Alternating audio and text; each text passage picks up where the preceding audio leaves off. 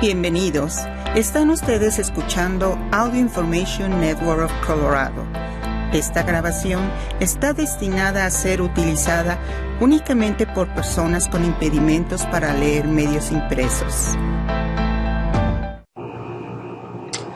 Hola, están escuchando Audio Información de Colorado. Gracias por acompañarnos en The New York Times en español. Mi nombre es Javier Solís. Nuestras fuentes de información son las páginas de internet de la organización ambientalista The New York Times en español. La grabación a continuación tiene la intención de ser utilizada para dar acceso a los ciegos, a los que tienen algún impedimento visual y para todos aquellos que experimentan cualquier limitación para acceder a material impreso. A continuación voy a leer cuatro artículos. El primero se llama no hay vacunas para los niños pequeños y empiezan las clases. Los dilemas de los padres. Escrito por Sara Mervoz. El segundo se llama Todo para nada. Kabul, la ciudad del desaliento afgano. Escrito por Mujib Mashal. El tercero se llama Los talibanes podrían ser reconocidos por los gobiernos del mundo depende de ellos, escrito por Steven Erlanger. Y el cuarto se llama Cinco mujeres afganas de un célebre equipo de robótica llegaron a México, escrito por Megan Specia. No hay vacunas para los niños pequeños y empiezan las clases. Los dilemas de los padres escrito por Sarah Merbosch. Cerca de 48 millones de niños estadounidenses no son elegibles para recibir una vacuna contra el coronavirus. El comienzo de las clases escolares ha hecho que los padres tengan que enfrentar decisiones difíciles. El presidente estadounidense Joe Biden ha clasificado el actual brote de coronavirus como una pandemia de los no vacunados. No obstante, a medida que Estados Unidos afronta su peor momento de la pandemia desde el invierno pasado, existe un grupo de 48 millones de personas que no tienen la opción de recibir una vacuna. Los niños menores de 12 años.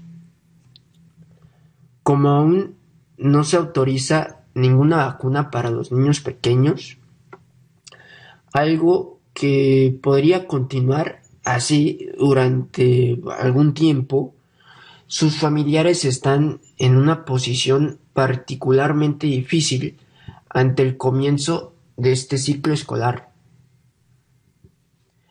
Esperar por una vacuna para los menores de 12 años ha comenzado a sentirse como esperando a Godot, dijo Dana Gilbert, de 49 años, quien vive en Minneapolis. Su hijo de 11 años nació prematuro y tiene necesidades especiales. Además, un médico familiar recomendó que el menor no regresará a las clases presenciales hasta que una vacuna estuviera disponible. Ella tenía la esperanza de que para este momento eso ya habría ocurrido. En cambio, tiene problemas para encontrar un maestro privado. Su plan es esperar a que pase el tiempo, mantenerlo en casa hasta que se autorice el uso de emergencia de alguna vacuna o hasta que cumpla dos años en 2022, lo que ocurra primero.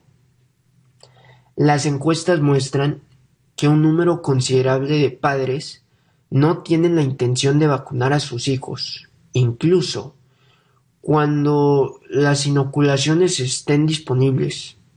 La Fundación de la Familia Kaiser reveló que entre el 25 y el 30% de los padres con niños más pequeños definitivamente no los vacunarían.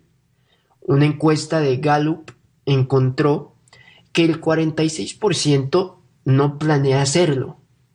No obstante, millones de familias están en un limbo exasperante mientras esperan una vacuna medida que la variante Delta produce un aumento de casos nuevos, incluso en niños.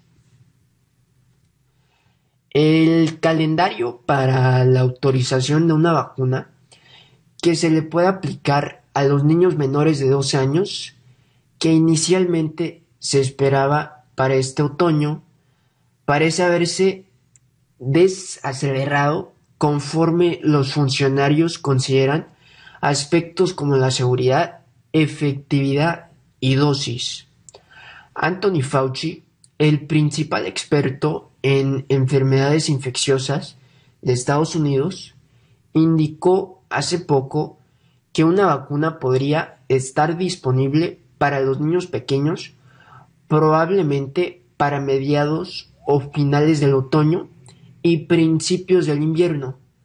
Se espera que primero haya inmunizaciones para niños cuya edad oscile entre los 5 y los 11 años. Es posible que los niños de 6 meses en adelante tengan que esperar más tiempo. En algunas entrevistas, muchos padres de niños menores de 12 años describieron sentirse cada vez más desesperados, enojados y arrinconados, pues deben mandar de mala gana a sus hijos a los salones de clases este otoño o recurrir a acciones drásticas para mantenerlos a salvo.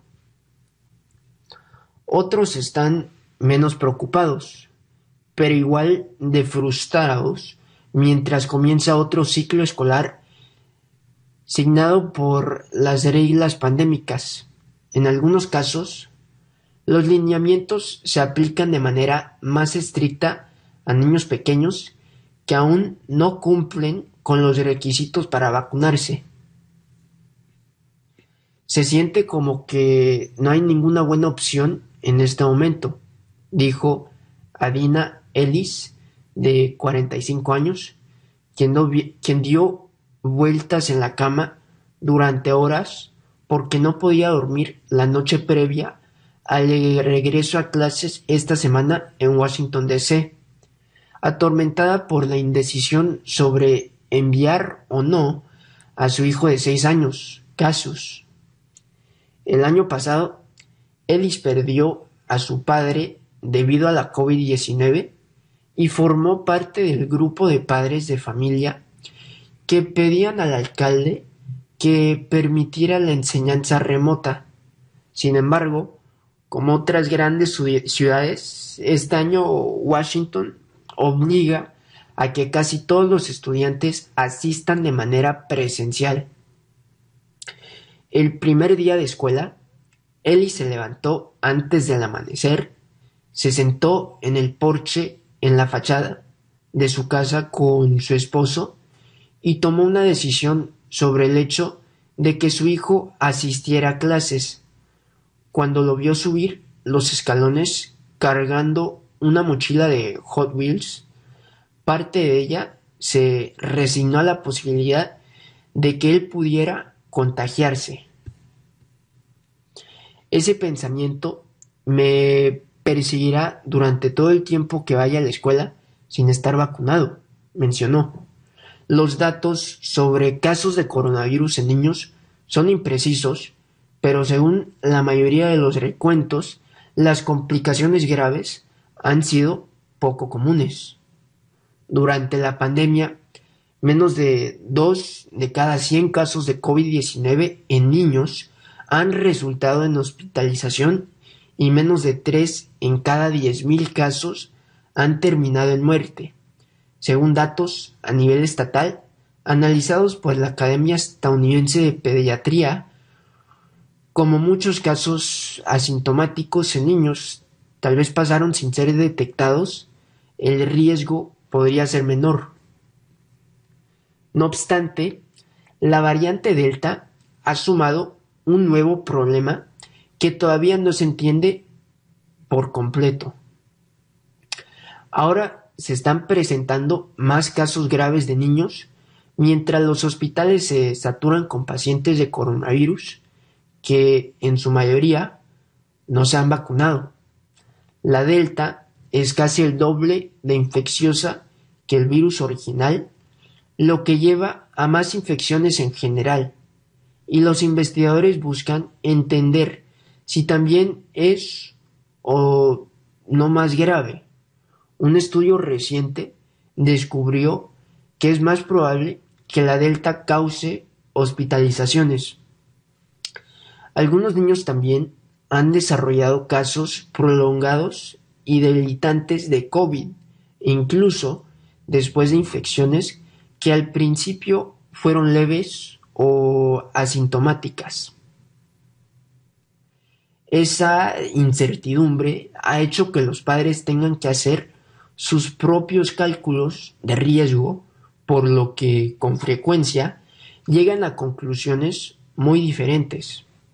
Mike Muller, de 41 años, está más preocupado por el riesgo de sus hijos debido a la vacuna que por la COVID-19. A mucha gente le gusta pensar que las personas como nosotros son antivacunas, pero no lo somos, dijo Mulder, quien vive en el condado de San Luis Obispo, en California, y forma parte de un grupo de padres de familia que promovió la enseñanza presencial y la libertad de no usar mascarillas durante la pandemia.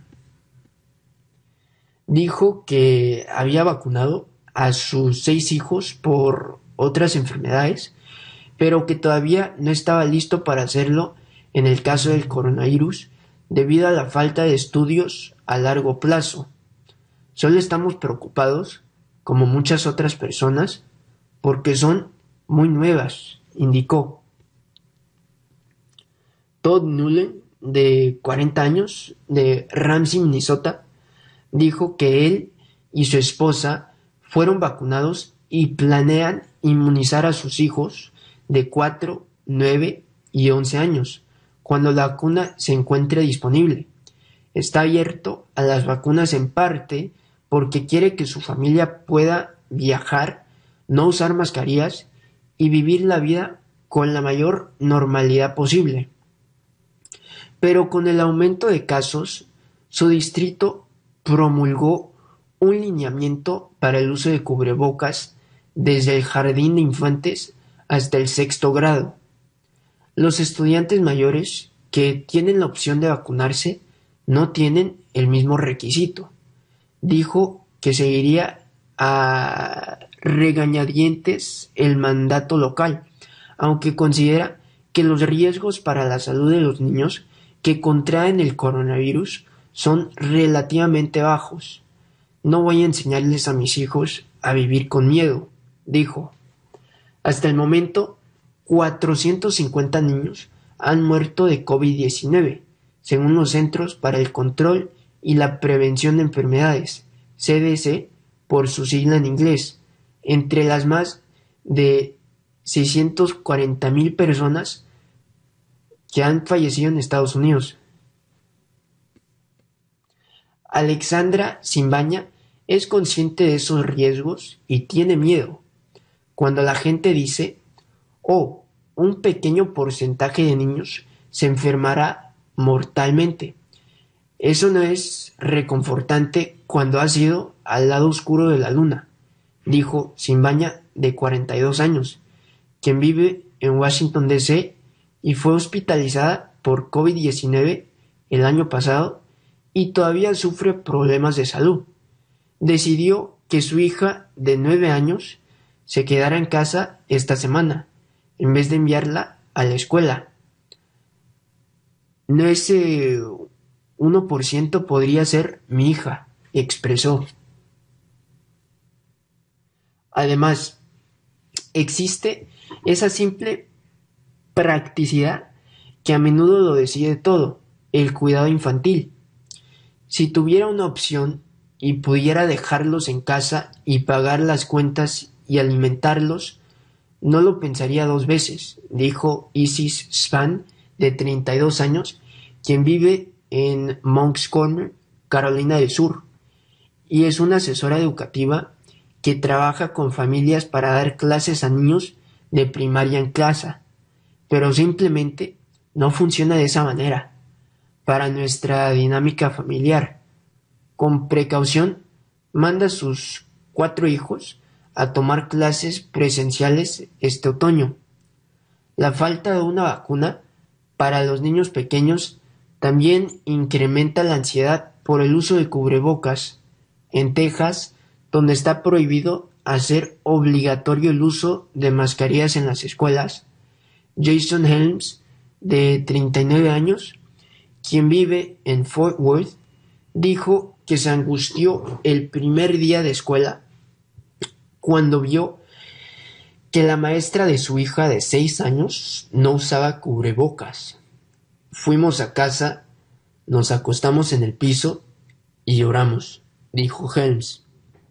Le preocupaba en particular exponer a su hija de tres años, quien es vulnerable a problemas respiratorios. Su familia sintió que tenía pocas opciones, excepto mudarse. Su esposa, Megan Helms, llevó a los niños a vivir con sus padres en Carolina del Norte, donde la familia cree que tendrían mayor acceso a camas en hospitales infantiles y donde se requiere que su hija de seis años use una mascarilla para asistir a la escuela. Jason Helms se quedó en Fort Worth debido a su trabajo. Funcionarios federales enfrentan cada vez mayor presión para acelerar la autorización de uso de emergencia de una vacuna, también de parte de la Academia Estadounidense de Pediatría, que ha exhortado a la autorización tan pronto como sea posible. Tera Long, de 39 años, de Salisa, Oklahoma, estaba tan preocupada sobre la prohibición de su estado a la obligatoriedad de usar cubrebocas que el segundo día de escuela inscribió a su hija de 10 años en el ensayo clínico de una vacuna. Estoy lista, dijo. Recientemente, dos fabricantes de vacuna contra la COVID-19 Pfizer BioNTech y Moderna expandieron el tamaño de sus estudios en niños cuya edad oscila entre los 5 y los 11 años, una medida precautoria que tiene la intención de detectar efectos secundarios poco comunes, incluyendo problemas de inflamación cardíaca. Pfizer ha dicho que podría enviar datos a la Administración de Alimentos y Medicamentos FDA por su sigla en inglés este mes, pero cualquier cronología para la autorización es incierta. Por el momento, muchos padres solo tratan de salir adelante. Juliette Muller, de 46 años, envió a su hija de 9 años de regreso a la escuela en Chicago esta semana, esperando lo mejor.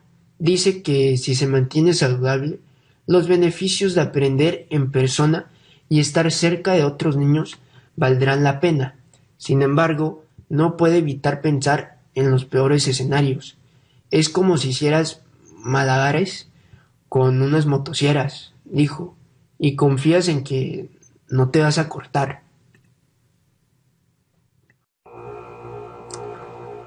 Todo para nada. Kabul, la ciudad del desaliento afgano escrito por Mujib Mashal.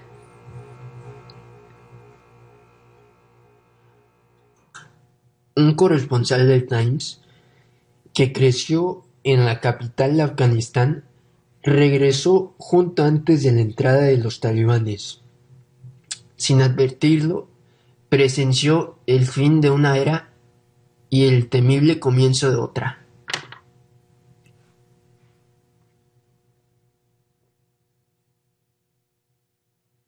Kabul, Afganistán. En las horas previas a que los talibanes entraran a Kabul y que la cruzada de dos décadas para construir un Afganistán democrático se transformara en temor e incertidumbre, salí de la casa de mis padres para tomar un autobús que recorriera la ciudad. La intención no era hacer un reportaje, se trataba de algo personal. La mañana del 15 de agosto había despertado con la sensación de que se estaba cerrando la ventana de la ciudad de Kabul que conocía mi generación. Una ciudad tras otra había caído en manos de los talibanes a una velocidad tan vertiginosa que mis colegas que reportaban sobre la guerra no podían mantener el paso. A medida que cambiaba el mapa, las posibilidades para la capital se reducían a dos. Kabul se volvería a convertir en una ciudad en ruinas por los obstinados intentos de salvar a quienes estaban en el poder, o Kabul caería en manos de los extremistas que la última vez que tuvieron el poder habían sido unos gobernantes represivos y habían anudado algunas de, las libertades más básicas. Era un niño cuando los talibanes fueron derrotados en 2001 y aquí crecí mientras le inyectaban una nueva vida a las ruinas de una capital llena de cicatrices después de una guerra civil. Durante años muchos sentíamos como si el mundo se estuviera abriendo para nosotros, aunque con una guerra cada vez más sangrienta y la inquietante sensación de que la corrupción y la mala gestión apuntaban hacia algo funesto. Ahora, en vísperas de otro cambio de poder en Kabul, yo estaba de nuevo en la ciudad tomándome un descanso de mi trabajo en la oficina de The New York Times en Nueva Delhi para visitar a mi familia y mis compañeros y sabía, todos aquí lo sabían, que estaba por terminar una era de esperanza sin importar cuán accidentada e infundada hubiera sido. En los días siguientes, el mundo miraría con atención la más reciente catástrofe de este pequeño país después de casi no fijarse en los años de terribles y cotidianos derramamientos de sangre. Las cámaras tomarían acercamientos de los arroyos de personas, camino al aeropuerto de Kabul con la esperanza de tomar un vuelo de evacuación hacia cualquier lugar sobre la sangre de los muertos que se mezclaba con las aguas negras que había en el exterior del aeropuerto donde esperaban, con sus documentos en la mano, a ser rescatadas antes de que las bombas de los terroristas cobraran la vida de 170 de ellas. Quienes conseguían lugar en algún vuelo de pronto se convertían en exiliados en países lejanos, quienes se quedaban en exiliados en nuestras propias calles. Pero antes de todo eso, yo quería ver nuestra ciudad, cómo había sido una última vez. En la primera retonda cerca de nuestra casa, junto a la esquina alumbrada con luces de neón, donde venden helados en el verano y pescado frío en el invierno, estaban adornando con flores el auto para una boda. En La Paz en la guerra, los matrimonios continúan. En un tramo angosto de la acera detrás de unos altos muros anti-explosiones, los policías de la comisaría trabajaban durante lo que sería su último día y uno de ellos colocaba el libro de registro de los visitantes junto a un casco que había en la mesa. En este lado del muro, un trabajador municipal vestido con un overol color naranja hablaba con las flores de plástico que había sobre el faro del carito de remolque que usaba para recolectar la basura. Acomodaba las flores y seguía hablando con ellas. En la casa de cambio no había muchas transacciones, pero sí muchas consultas. En cuanto amaneció el tipo de cambio, el hombre repetía sin cesar la misma respuesta. La moneda se había depreciado más de 10% en un día. Encontré un asiento junto a la ventanilla en la parte trasera de un autobús que iba al centro. Tenía algunos pasajeros enfrente de mí y la incertidumbre de la ciudad a nuestro alrededor. Unos traían documentos, otros se desplazaban por la pantalla de sus teléfonos celulares. Un chico de octavo grado se aferraba a su libro de geografía. Era su último examen de verano. En el segundo asiento de la última fila, un hombre de mediana edad jugueteaba inquieto con su viejo teléfono Nokia y hacía llamadas constantes. Los refugiados de otras provincias, al oír del último trecho de una lucha intensa, seguían entrando a Kabul, y él estaba llamando a sus amigos y familiares para ofrecerles albergue. Los dos cuartos de arriba siguen desocupados, le dijo a alguien, e insistía en que los familiares se hospedaran con él, como ya lo habían hecho otros dos amigos. Claro, claro, por ti, lo que quieras, lo que necesites. Todos en el autobús parecían estar tensos y no hacía falta gran cosa para que las cosas detonaran. En la fila trasera había un joven que bajó un momento su cubrebocas. No hay que olvidar que la COVID seguía acechándonos para meterse a la boca una pizca de tabaco. El hombre del teléfono lo miró y no pudo contenerse.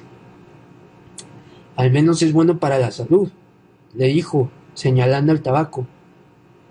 El joven se le quedó mirando, no dijo nada y se subió el cubrebocas. Pero el hombre que estaba junto a él, un abogado, llamado Sabihullah intervino. Todavía ni siquiera llegan los talibanes a Kabul y ya está supervisando el comportamiento de los demás, le dijo al hombre de mediana edad. Luego todo se volvió una discusión estridente y furiosa acerca de todos los demás. Corrupción, democracia, fracaso, cambio, el hombre de mediana edad dijo que los talibanes al menos podían terminar con la cleptocracia y con lo que denominó la vulgaridad de la sociedad y poner orden. El joven abogado perdió los estribos. ¿Crees que lo único que obtuvimos en los últimos 20 años fue la vulgaridad? argumentó. También soy producto de los últimos 20 años. ¿Crees que soy vulgar? El hombre intentó corregir lo que dijo, pero el abogado no paraba. Estás equivocado si crees que los talibanes practicarán el verdadero Islam. Puedo debatir contigo toda la noche para demostrarte que lo que practican es el talibanismo y no el verdadero Islam, afirmó. El hombre del teléfono se dio la vuelta en su asiento y dijo entre dientes no tiene caso discutir contigo. Cuando nos topamos con el tráfico, el abogado y yo descendimos del autobús y nos echamos a caminar. Él estaba intentando tramitar algunos documentos para su examen final de juez. Estaba por terminar el equivalente a dos años de una maestría que tenía mucha competencia. Me comentó que había unos 13.000 solicitantes para 300 puestos. Además, era un calígrafo experto que seguía la moribunda tradición de hacer caligrafía con cálamo y tinta. En su teléfono me enseñó algunas muestras de su trabajo. Veinte años de esfuerzo y todo para nada, dijo y nos despedimos. La rotonda de, de D. Afganán, una de las más concurridas de Kabul, estaba llena de gente. Jugo de manzana fresco, jugo de manzana fresco resonaba desde el megafono de un carito. Bebe y refresca tu corazón. Sandía de Lashkar sandía de Lashkar gritaba otro, refiriéndose a la ciudad del sur, famosa por su fruta. Apenas tres días antes había caído en manos de los talibanes tras semanas de coches bombas, ataques aéreos y combates puerta a puerta. La entrada de los talibanes en Kabul era todavía una posibilidad en ese momento, pero las cosas estaban cambiando rápidamente.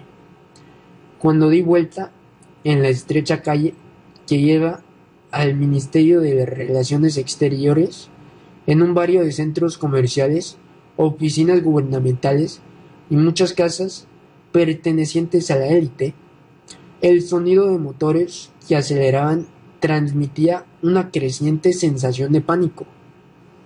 Algunos vehículos de personajes importantes, la mayoría blindados, se lanzaban hacia uno y otro lado de la calle.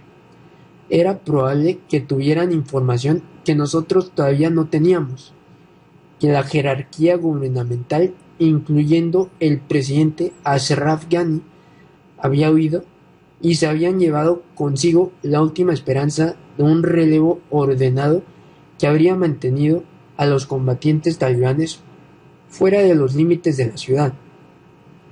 Un torrente tanzuntes lo comprendieron y caminaban cerca de los altos muros anti-explosiones que protegen las calles, al tiempo que los vehículos pasaban estrepitosamente.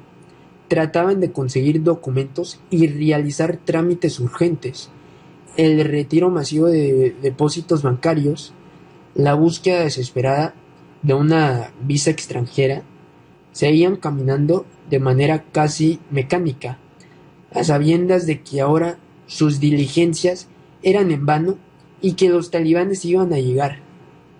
Una de mis últimas paradas, antes de que los talibanes empezaran a entrar a la ciudad, fue el Slice Café en Bakery. En un día normal, estaría repleto de jóvenes que habían caído en el café como el complemento ideal para sus necesidades, después de saltar del tradicional té verde a una multitud de bebidas energéticas en los primeros años de la guerra. Aquí era donde se encontraba el debate político, las citas y el coqueteo al otro lado de la sala. Una partida de ajedrez después del trabajo o simplemente la oportunidad de recuperar el aliento. La cafetería estaba vacía, salvo una mesa con dos mujeres, ambas estudiantes de último año de medicina, y otra con una mujer ya médica en ejercicio y sus dos hijos. La doctora dijo que su marido vivía en el extranjero, lo que consumía sus pensamientos ahora era como si los talibanes entraban en la ciudad y restablecían sus viejas reglas, ella podría seguir consiguiendo la comida y los productos básicos diarios para sus hijos sin un chaperón. Nunca me interesaron las noticias, pero desde, hace un par de semanas tengo el teléfono en la mano y no paro de revisarlo para ver qué provincia es la siguiente en caer. Los helicópteros que sobrevuelan la ciudad multiplican el miedo dijo una de las estudiantes de medicina de 22 años. La universidad canceló los exámenes, los exámenes hoy porque en las dos o tres últimas asignaturas en las que tuvimos pruebas, a todo el mundo le fue muy mal. Nadie, de ninguna manera, estaba preparado para los exámenes. Para las primeras horas de la tarde, ya era cada vez más evidente que el gobierno se había desplomado, que el presidente y su comitiva se habían ido. Las señales estaban en el estribullo de los rumores, en la gente que se apresuraba a llegar a, su casa, temorosa de mirar hacia atrás, en la dirección en la que decían que habían llegado los talibanes. Las calles estaban quedando vacías. La gente se movía con rapidez tratando de encontrar seguridad. Como una extraña coincidencia, pasaba por la triste conmemoración en la vía pública de la víspera de Ashura, la cual marca el día en que fue martirizado el nieto del profeta Mahoma. Había disparos, vehículos a toda velocidad e incluso tanques que recorrían las calles. Nadie sabía qué cosa pertenecía a quién. Más tarde, los talibanes dijeron que ese vacío los había obligado a entrar a la capital para evitar la anarquía sin esperar una transición más paulatina. En los días transcurridos, Kabul ha sido una paradoja que en muchos aspectos recuerda al gobierno de los talibanes en los años 90, independientemente del tono más suave de sus declaraciones públicas. Por un lado, los delitos menores han disminuido. Caminar por las calles se siente físicamente más seguro. Y los talibanes están promocionando el hecho de que más allá de lo que pasó en el aeropuerto, las víctimas de la guerra no hace mucho tiempo se mataban entre 50 y 100 personas al día. Son ahora casi cero. Por otro lado, están las escenas que conmocionan al mundo. Jóvenes afganos cayendo al vacío tras aferrarse a un avión de evacuación estadounidense. Miles de familias afganas concentradas frente al aeropuerto esperando algún rescate en los últimos días de la retirada occidental. La carnicería de otro atentado suicida y una promesa de caos por venir, e incluso para los talibanes. Muchas personas, entre ellas las que estaban tratando de huir con urgencia, sienten una amenaza directa de los talibanes. Pero también se trata de algo más importante. Se trata de un pueblo que se da por vencido de su país. Tras 40 años de violencia y tantos ciclos de falsas esperanzas y treguas engañosas, lo que se está apoderando del corazón de muchos afganos es el desaliento, el temor de que esta vez no será diferente o de que, o de que será peor. Los talibanes podrían ser reconocidos por los gobiernos del mundo, depende de ellos. Escrito por Steven Erlanger.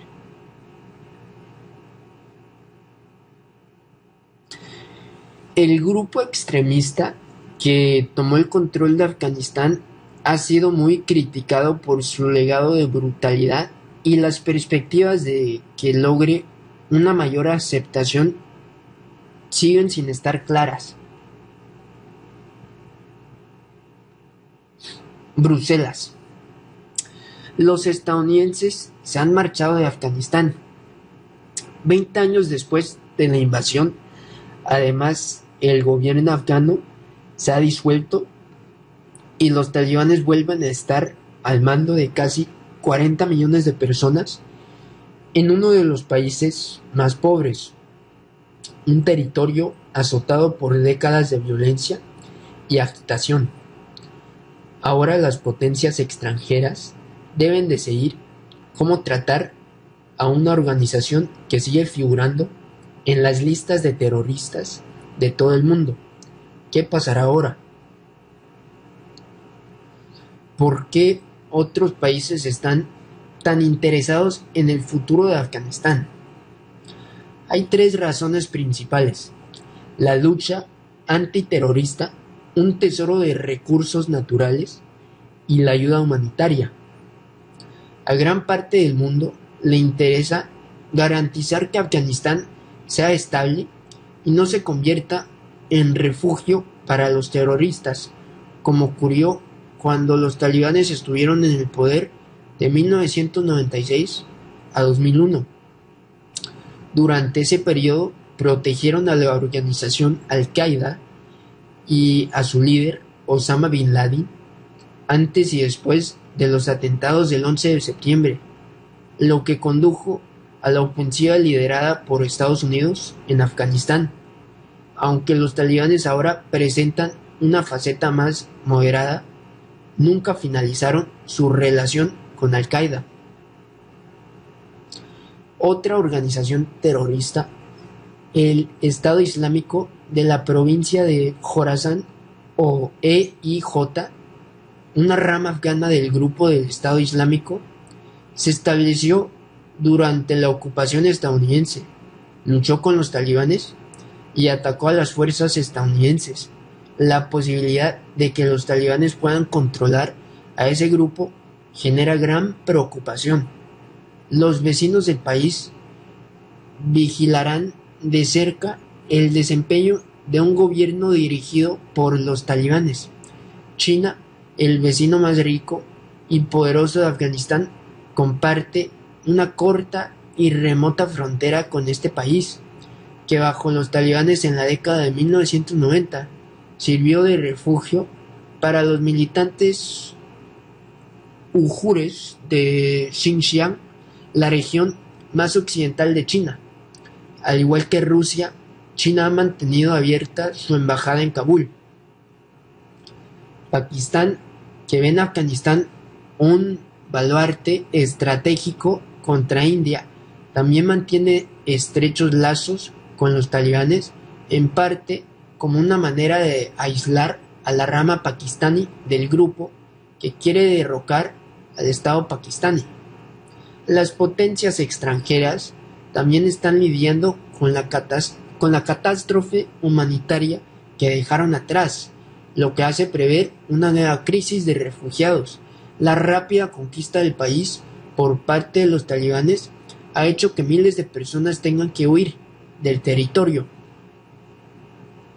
La salida de las tropas extranjeras dejó atrás a muchos miles, posiblemente cientos de miles de personas afiliadas a la presencia estadounidense en el país, muchas de las cuales temen represalias y quieren marcharse. Cientos de miles de afganos son desplazados internos y miles más están atrapados en fronteras terrestres con la esperanza de poder escapar. Naciones Unidas dice que más de 18 millones de personas, casi la mitad de la población, necesitan ayuda y la mitad de todos los niños afganos menores de 5 años sufren desnutrición aguda en medio de la segunda sequía que ha azotado al país en los últimos cuatro años. Y luego está la COVID. Además, por supuesto, varios países tienen intereses comerciales en los 3 billones de dólares de reservas minerales que se calcula que existen en Afganistán por sus yacimientos de oro, cobre y litio. ¿Qué deben hacer los talibanes para lograr el reconocimiento internacional? Gran parte del mundo está pendiente de ver qué tipo de gobierno forman los talibanes y cómo se comportan. Estados Unidos y la Unión Europea han instado a los talibanes para que formen un liderazgo más inclusivo que representa a las mujeres y a las minorías étnicas y religiosas del país. Durante el último periodo de dominio talibán, solo un puñado de países reconocía su gobierno, pero ahora su control está más extendido y desde hace tiempo los funcionarios extranjeros han tenido que relacionarse con los representantes talibanes. Los talibanes serán juzgados por sus acciones, como respetan los compromisos internacionales adquiridos por el país, cómo respetan las normas básicas de la democracia y el Estado de Derecho, comentó Peter Stano, portavoz de la Unión Europea. El límite más importante es el respeto a los derechos humanos y sobre todo a los derechos de las mujeres. Estados Unidos ha dicho que se juzgará a los talibanes en función de si permiten la libertad de circulación afganos y extranjeros con documentos válidos, los derechos de las mujeres y de las minorías y probablemente lo más importante para Washington, si los talibanes impiden que los grupos terroristas internacionales utilicen Afganistán como base. Cada paso que demos no se basará en lo que diga el gobierno dirigido por los talibanes, sino en lo que haga para cumplir sus compromisos, señaló el secretario del Estado Anthony Blinken. El reconocimiento diplomático ayudaría a abrir canales directos para la ayuda al desarrollo y préstamos considerables de países e instituciones como el Banco Mundial y el Fondo Monetario Internacional. ¿Cuánta influencia tienen Estados Unidos y sus aliados sobre los talibanes? La mayor parte de su influencia puede medirse en dólares. La economía afgana, tan dependiente de la ayuda y el gasto extranjeros, se está penalizando. El dinero en efectivo se está agotando.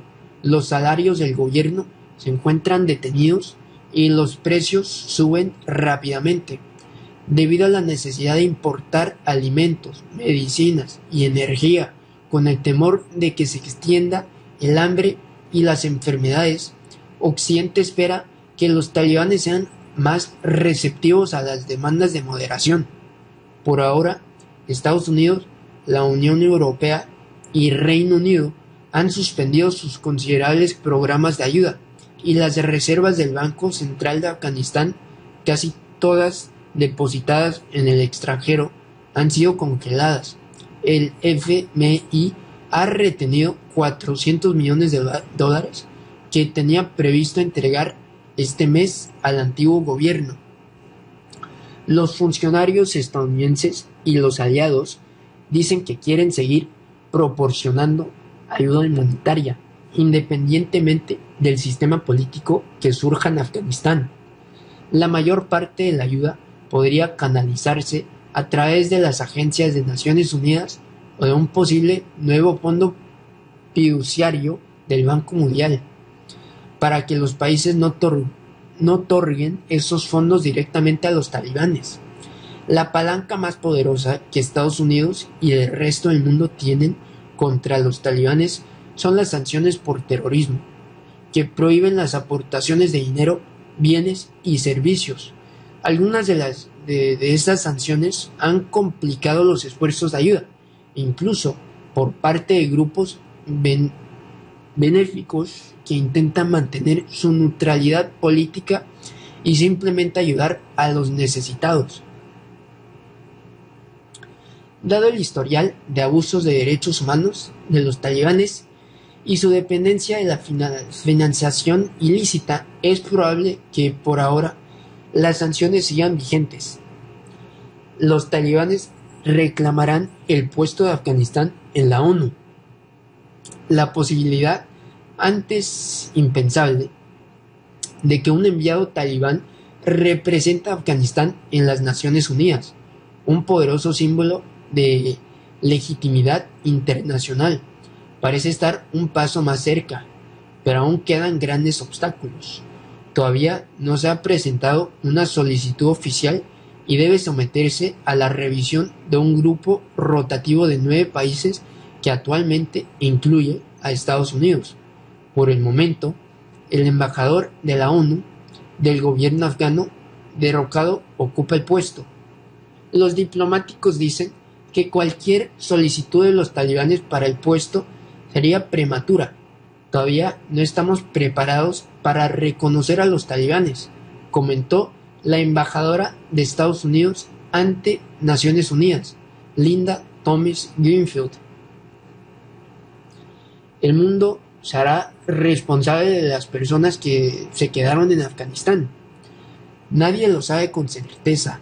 Estados Unidos y otros 97 países dijeron que seguirán acogiendo a las personas que huyen de Afganistán y que lograron un acuerdo con los talibanes para garantizar que su salida sería segura. El principal negociador de los talibanes anunció a fines de agosto que el grupo no impediría la salida de quienes tuvieran pasaportes extranjeros y afganos con visados válidos. Pero eso está por verse. Hay numerosos reportes de combatientes talibanes que buscan a personas que ocuparon puestos importantes en el antiguo gobierno o que han ayudado a las fuerzas de la OTAN.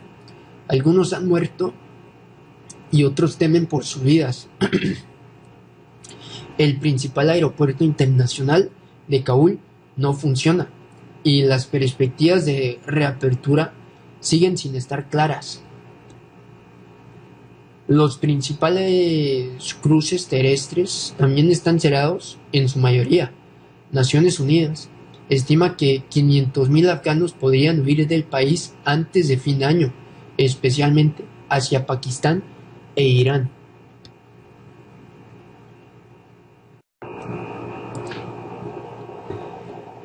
Cinco mujeres afganas de un célebre equipo de robótica llegaron a México escrito por Megan Specia.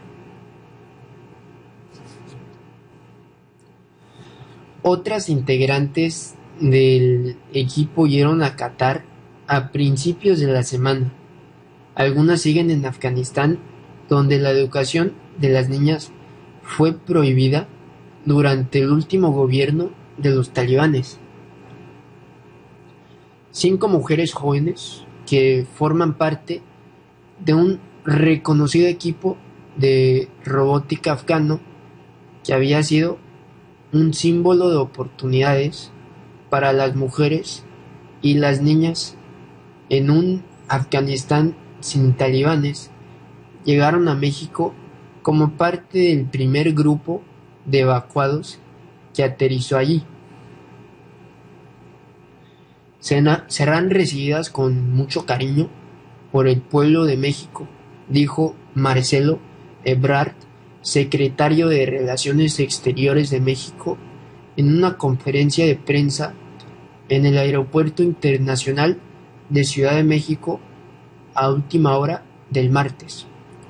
Ellas son portadoras de un sueño, demostrar que podemos tener un mundo igualitario fraterno y de igualdad entre los géneros.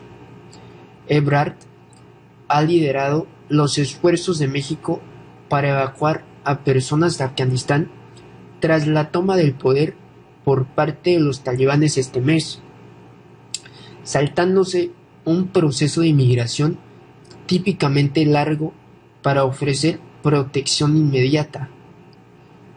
Un grupo de afganos que trabajaban para The New York Times, junto con sus familias, también llegaron a salvo a México el miércoles. Imágenes compartidas por la secretaria de Relaciones Exteriores mostraron al grupo que incluía al equipo de robótica llegando a bordo de un avión de Lufthansa y siendo recibidas por funcionarios mexicanos. Algunas de las jóvenes, todas con mascarillas debido a la pandemia, se llevaron las manos al corazón y asintieron con la cabeza al desembarcar.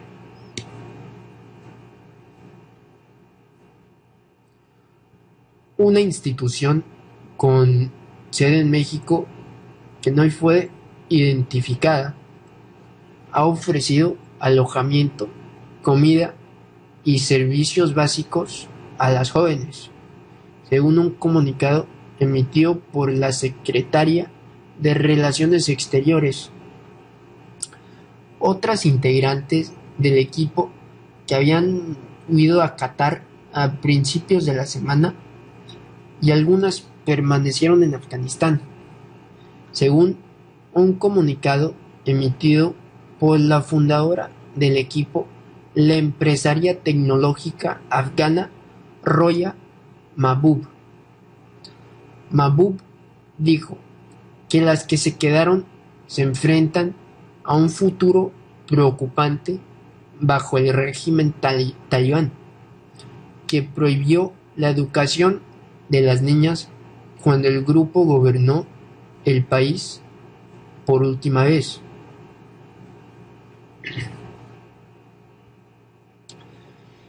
Las jóvenes formaban parte de un equipo de robótica que ganó la atención internacional en 2017 cuando se les negó la visa a Estados Unidos para una competencia en Washington.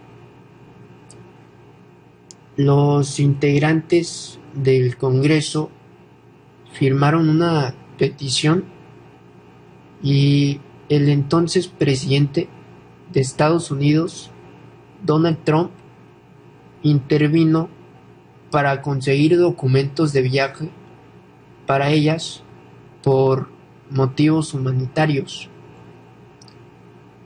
Una vez de vuelta en Afganistán, fueron recibidas como íconos del progreso, aunque algunos las acusaron de vestir inmodestamente mientras estaban en el extranjero y dijeron que habían puesto en peligro sus perspectivas de matrimonio. Esta es la información de Colorado. Gracias por habernos acompañado en The New York Times en español. Me llamo Javier Solís. Por favor, continúen escuchando nuestra programación.